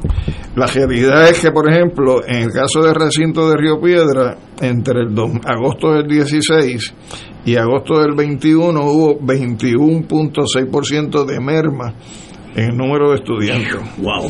Si tú vas a lo que son los estudiantes subgraduados de nuevo ingreso, entre el 2016, agosto del 16 y agosto del 21 hay una merma de 22.3% de estudiantes. Si tú vas a lo que son los estudiantes graduados de nuevo ingreso, utilizando eh, los mismos parámetros de año, hay una merma de 6.8%. Y si te vas al caso de los empleados docentes, utilizando los mismos parámetros, hay una pérdida en fuerza de trabajo en la universidad de 22.8 y así te puedo seguir señalando. En el caso de los empleados que son docentes, la merma es de 16%, en el caso de los empleados no docentes de 28.8%. ¿Y dónde está el problema? Pues puede ser que haya un planteamiento demográfico, hay menos jóvenes, puede ser que haya un problema de que yo creo que es el, el- el más crítico que no tiene la universidad los recursos para poder emplear la gente que tiene que emplear o para poder ofertar los cursos que antes se ofertaban y que hoy no se están ofertando y que trae como resultado que no hay cursos suficientes para los estudiantes. Pero entonces, el Departamento de Ciencias Sociales, en las facultades sociales, el Departamento de Economía este semestre ofertó 40% menos cursos que los que se estaban ofertando antes. Entonces, ¿qué pasa? Si yo tengo situaciones de estudiantes que como resultado de que no hay el ofrecimiento de cursos que deberían estar ofreciéndose, pues ese estudiante que antes hacía la carrera en cuatro o en cinco años, ahora tiene que estar seis años en la universidad. Eso incluso se refleja en términos de hasta dónde se estira el chicle en cuanto a las becas para los estudios. Y entonces hay estudiantes que sencillamente, pues, pues, pues se fueron de lo que es el universo que tiene de posibilidad de captación en la universidad. O se van a otras privadas. O se van a privadas, o se van del país. O se van del país. Bueno, compañero, usted que es profesor también. Eh, la masificación de una institución académica por la vía de la disminución de requisitos eh, pareciera atractiva porque de alguna manera se facilita la entrada de estudiantes, ¿no? Pero a la misma vez se corre el riesgo la institución de eh, debilitar la calidad misma de la enseñanza. La intelectualidad. Hay, hay que tener cuidado Sí, con es un- tipo de. No es una decisión. decisión fácil. Eh, pero, pero es que además lo más importante de, o sea, todos quisiéramos que todo el mundo pudiera estudiar al más alto nivel eh, posible. Todos sabemos que este es un país donde solo un sector de la población puede alcanzar niveles universitarios.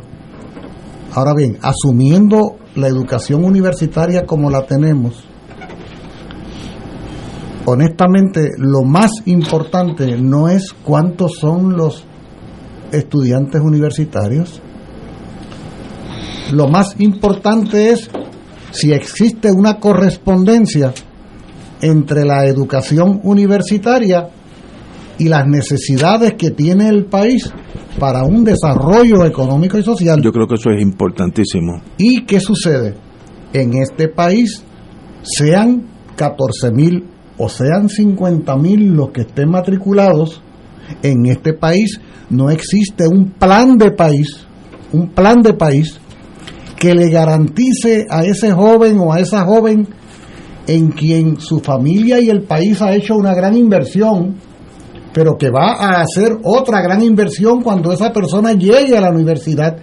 Ningún estudiante que ingrese a un bachillerato, que luego tome incluso una maestría y hasta un doctorado, tiene la garantía, tiene la seguridad de que en este país hay un nicho, un espacio asegurado para que entonces pueda desarrollarse personalmente y pueda servirle al país.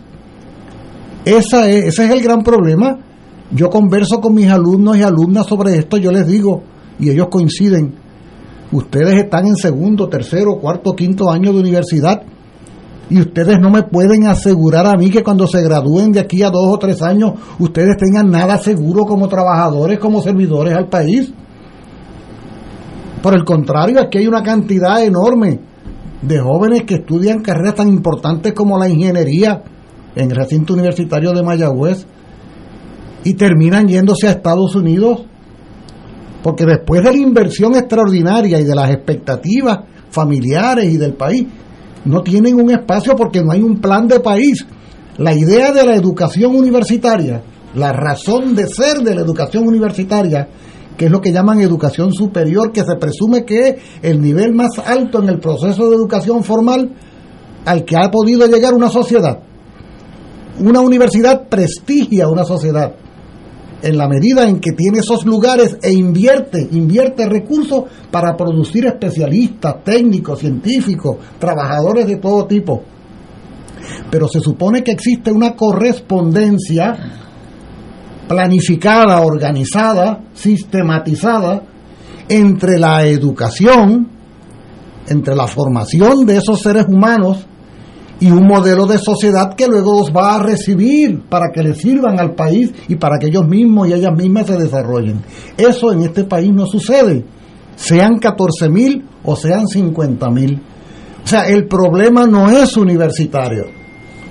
El problema es el plan de país que no existe. Mira, el caso del recinto universitario de Utuado, que se trae a colación en esa nota, es escandaloso. Apenas 300 estudiantes de mil y tantos que se supone que haya. Y cualquiera puede decir, ciérrenlo o véndaselo a la universidad privada. ¿Sabes qué? El recinto universitario de Utuado podría y debiera ser uno de los recintos más importantes del país es un recinto que se dedica a formar especialistas. De hecho, un país que no tiene una escuela de veterinaria, ese podría ser la opción para crear una escuela de veterinaria. El recinto universitario, el recinto universitario de Utuado forma especialistas en la tierra, y está ubicado el recinto universitario en agricultura, agropecuario. El recinto universitario de ubicado ubica en una región que antaño fue una región agrícola por excelencia. Arecibo, Utuado, Jayuya, Lares, Adjuntas. O sea, todo ese centro que alguna vez fue gran centro cafetalero, tabacalero y que ahora está abandonado a su suerte, pues claro que, no va a tener pertinencia el recinto universitario porque no hay un modelo de economía nacional que le dé sentido y pertinencia a lo que allí se aprende y se enseña. Es lo mismo que le sucedió al Colegio de Agricultura y Artes Mecánicas. En su día se llamó Agricultura y Artes Mecánicas porque producía especialistas para el trabajo en la tierra, cuando en este país la agricultura era un componente de la economía, cuando era una gran finca de azúcar y se producía café, tabaco y otras cosas. Con el tiempo la agricultura fue abandonada, hoy representa menos del 3% de la actividad económica, hoy se llama recinto universitario de Mayagüez y la facultad más importante es la de ciencias sociales. ¿Ah? Entonces, ¿qué es lo que sucede? Repito, esto es bien importante.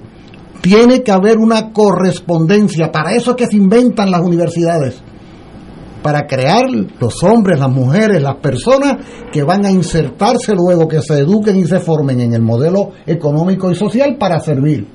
Como aquí es como si tú tuvieras un tubo de media y otro de tres cuartas y no encajan. La educación no encaja con el modelo porque no hay un plan de país, pero no puede haber un plan de país porque para que haya un plan económico y social de país tiene que haber los poderes políticos para diseñar un plan de país. Y en una colonia, quien tiene esos poderes, en este momento, ¿quién es? ¿Quién es que está decidiendo ahora mismo sobre salario mínimo? ¿Quién es que está decidiendo sobre todo eso? No, no son los 10 señores impuestos por el Congreso de Estados Unidos. no es la Junta de Control Fiscal. Pues, ¿qué plan de país universitario puede haber? ¿Ves? Entonces estos una, debates... Una, junta que le ha quitado a la Universidad de Puerto Rico, Recinto Río Piedra, 450 millones. Entonces los debates que genera desde la presidencia la Universidad de Puerto Rico, tristemente, terminan siendo debates más bien superficiales, epidérmicos, porque no se entra en esta contradicción, porque no se entra en esta realidad. Insisto, no se trata de si hay 15, 25 o 50 mil estudiantes. Se trata de que haya un modelo económico y social que cuando ese estudiante se gradúe, cuando salga, cuando egrese, tenga un espacio seguro para él desarrollarse como ser humano y para devolverle al país en servicio. Esa realidad no existe y lo que sucede es que se nos van del país los preparados.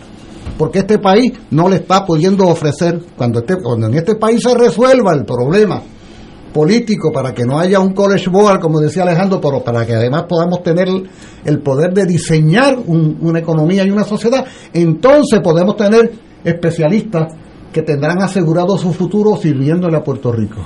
Esa es la triste realidad de la actividad universitaria. Yo viví eso en, cuando trabajaba con General Electric, que Singapur, que era un parecido a Puerto Rico, plantas de manufactura sencilla, el presidente, como se llamaba? El Mr. Lee, Mr. Lee, decidió, vamos a hacer esto, un país de avanzada tecnología. Y entonces cambió el currículum académico y trajo profesores de Alemania, de Estados Unidos, de Rusia, lo mejor del mundo, para enseñar a esa nueva juventud el futuro de Singapur, que no existía. Y hoy tenemos que Singapur es un sistema donde están los mejores eh, laboratorios de, de, pesquisa, de investigaciones científicas, etcétera, etcétera. Y ya aquella manufactura pasó a la historia.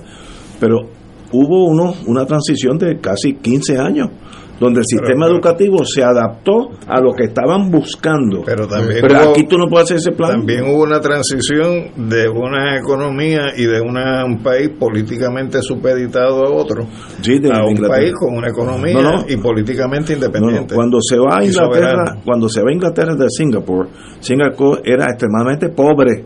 Eso es la realidad. Yo, yo viví esos años por allá. Y eh, cuando una vez que se hacen independientes, Mr. Lee, una, una, un- una dictadura en el sentido positivo, este es el plan, vamos por aquí, que, que nadie nos intercepte.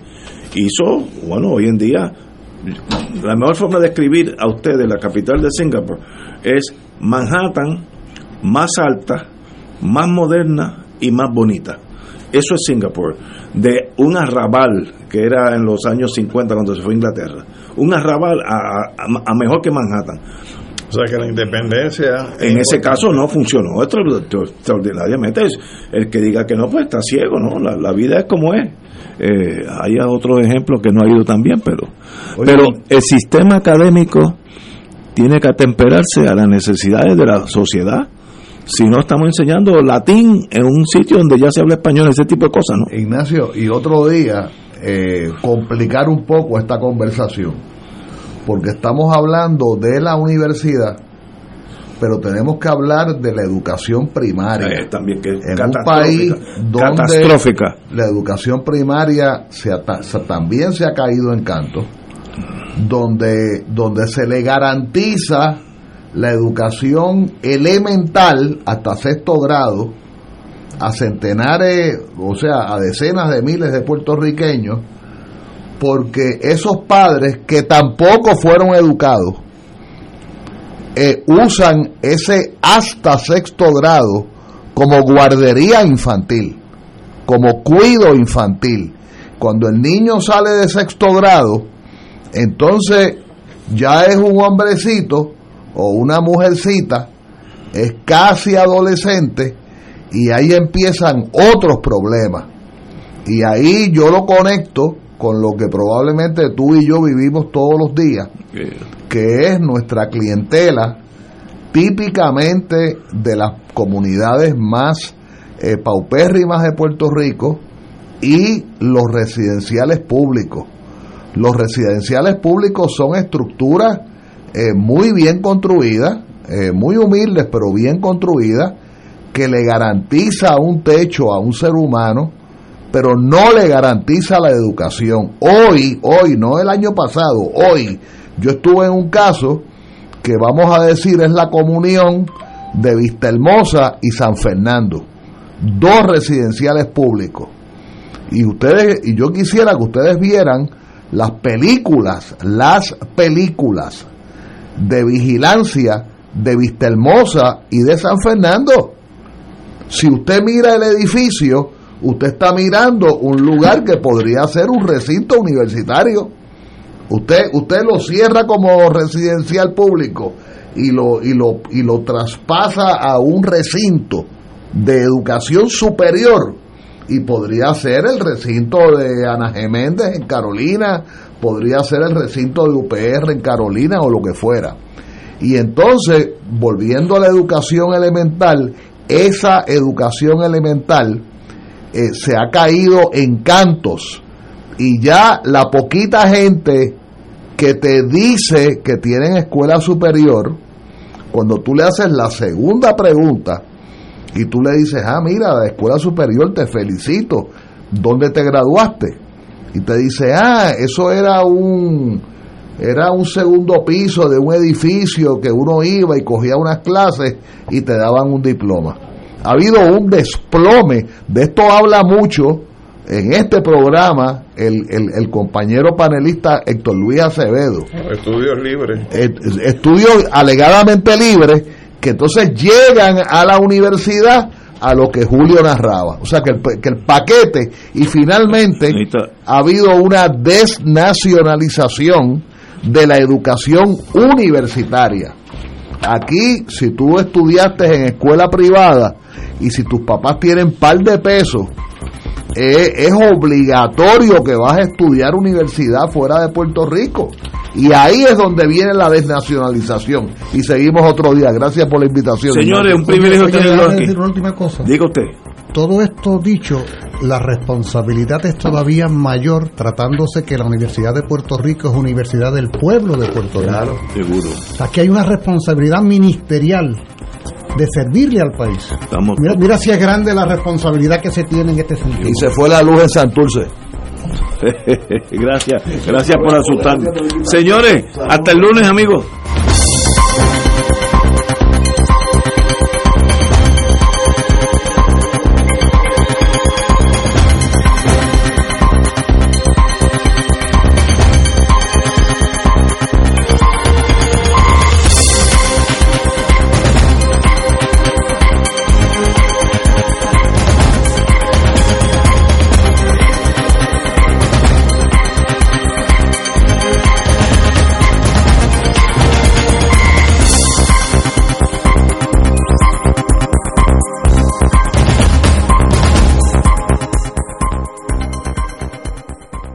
Esta emisora y sus anunciantes no se solidarizan necesariamente con las expresiones vertidas en el programa que acaban de escuchar.